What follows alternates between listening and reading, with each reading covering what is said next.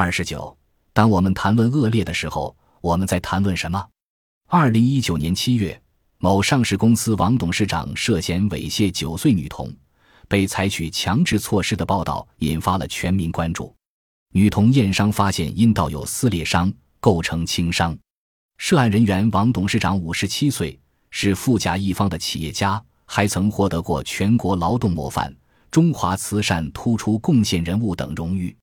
二零二零年六月，一审判决王董事长有期徒刑五年。这个判决引发了民众的广泛讨论，相当多的民众认为判决过轻。这里涉及的一个重要法律问题在于，当时猥亵儿童罪的加重条款不够明确。按照刑法规定。猥亵儿童罪的基本刑是五年以下有期徒刑，换言之，在基本刑的范围内，五年已经是最高刑期。不过，法律同时规定，如果聚众或者在公共场所当众猥亵儿童，或者有其他恶劣情节的，处五年以上有期徒刑。但是，对于这个模糊性的条款，并无相关司法解释提供明确性的指导。司法实践对此情节的认定并无一致意见，有人对当时法律的规定提出了强烈的批评，认为法律是有意在保护性侵犯罪犯；还有人搬出了之前的嫖宿幼女罪的立法，以此佐证法律根本就是试图在保护有权有势的嫖客。应该说来，这种指责是非常不合适的。在有关嫖宿幼女罪的立法合理性争论中。许多人认为该罪之规定是恶法，应当废止；不少人认为嫖宿幼女罪的刑罚低于强奸罪，因此给强奸幼女的行为开了法律天窗，从而使犯罪者很容易利用这个漏洞为自己漂白，最终逍遥法外。在这种鼎沸的民意之下，二零一五年通过的刑法修正案将嫖宿幼女罪废除。嫖宿幼女行为一律以强奸罪从重处罚，但其实民众对法律存在误解。刑法规定，奸淫幼女的，以强奸罪从重处罚；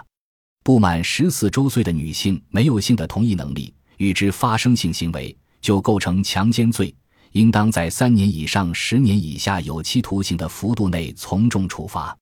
如果有特殊情节，比如奸淫幼女情节恶劣的，奸淫幼女多人的，在公共场所当众奸淫幼女、轮奸、奸淫幼女致被害人重伤、死亡或造成其他严重后果的，则应处十年以上有期徒刑、无期徒刑甚至死刑。而原刑法规定的嫖宿幼女罪是一种特殊的奸淫幼女性的强奸罪，它的刑罚幅度是五年以上十五年以下有期徒刑，较之强奸罪的基本刑处罚其实更重。嫖宿幼女罪与奸淫幼女性的强奸罪侵害的对象都是不满十四周岁的幼女，但其区别在于，前者女方从事性服务行业，她对性行为表面上是同意的；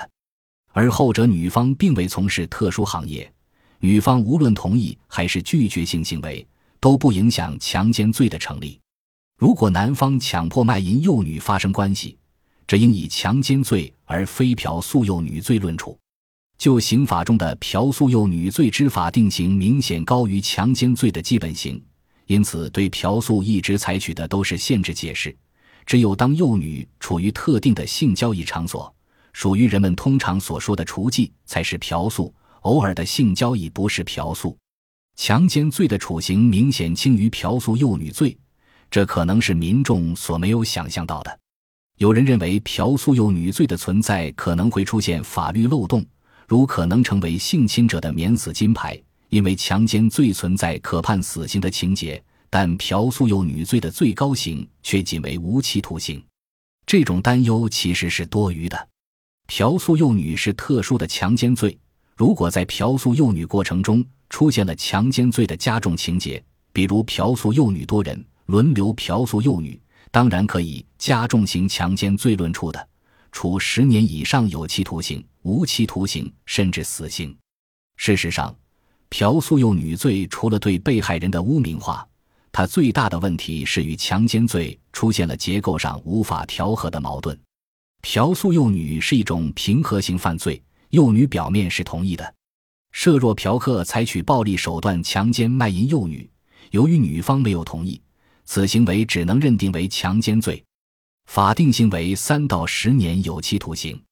但如果嫖客在卖淫幼女同意的情况下你情我愿发生关系，事后还给予高额嫖资，由于女方是同意的，此行为反而会被认定为更重的嫖宿幼女罪，可处五到十五年有期徒刑。如果嫖客知法懂法，他会如何选择呢？给钱判更重，强迫判更轻，那干脆强来，何必花钱买刑？所以从这个角度来说，取消嫖宿幼女罪。将所有嫖宿幼女的行为都直接认定为强奸罪，有一定的合理之处，这样也可以避免公众产生对法律的误解，导致法律的信任危机。至于有人认为嫖宿幼女罪可能造成嫖客以不知道对方是幼女为名来脱责，这其实也是对法律的误解。强奸罪是故意犯罪，根据罪过理论，无论是奸淫幼女还是之前的嫖宿幼女。要求行为人对幼女年龄存在明知，这都是罪过理论的必然推导。不知者无罪是一个基本的法律常识。但是，明知既包括自认明知，也包括推定明知。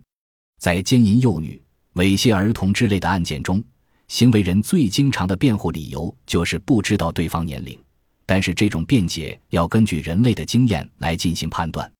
关于依法惩治性侵害未成年人犯罪的意见，就根据一般人的生活经验，对于年龄认识错误进行了细化。首先，对于不满十二周岁的被害人实施奸淫等性侵害行为的，应当认定行为人明知对方是幼女，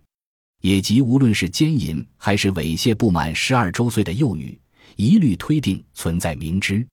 其次，对于已满十二周岁不满十四周岁的被害人，从其身体发育状况、言谈举止、衣着特征、生活作息规律等观察，可能是幼女而实施奸淫等性侵害行为的，应当认定行为人明知对方是幼女。如某甲在公园里见到一戴红领巾的女生某乙，即上前调戏，并将乙骗到偏僻处，以交朋友为名奸淫了乙。在审理时，甲辩解说，乙长得高，不知是幼女。而且发生两性关系时没有采取暴力，不应以奸淫幼女罪定罪。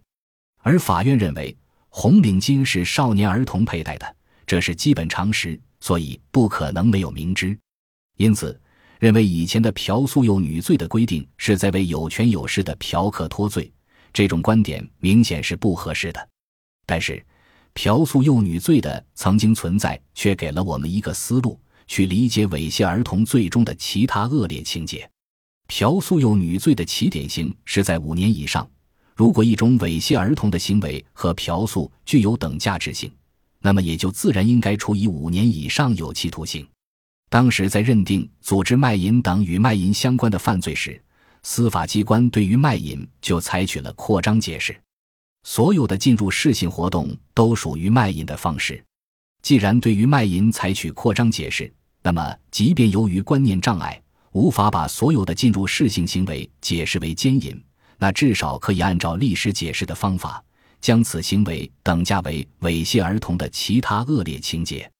既然在二零一五年嫖宿幼女罪废除之前，采取进入试性行为的嫖宿幼女行为可以处以五年以上有期徒刑。那么没有理由认为采取进入试性行为猥亵儿童的行为不应处以更重的惩罚，因此将进入式猥亵解释为猥亵儿童罪的其他恶劣情节也就合情合理。但是必须说明的是，当时几乎没有看到类似的判例，原因也在于法条中其他恶劣情节的不够明确。这也是为什么刑法修正案对此进行了明确。规定了猥亵儿童罪的四种加重情节，每一个个案都是为了促进普遍的正义。批评的目的不是解构，而是建构。认为法律存在体系性的偏见，也许才是一种真正的偏见。法律并不完美，但它依然是在追求公平和正义。只是个别的模糊性条款仍有待清晰。对于性侵儿童的犯罪，采取严厉的刑事政策是合理的。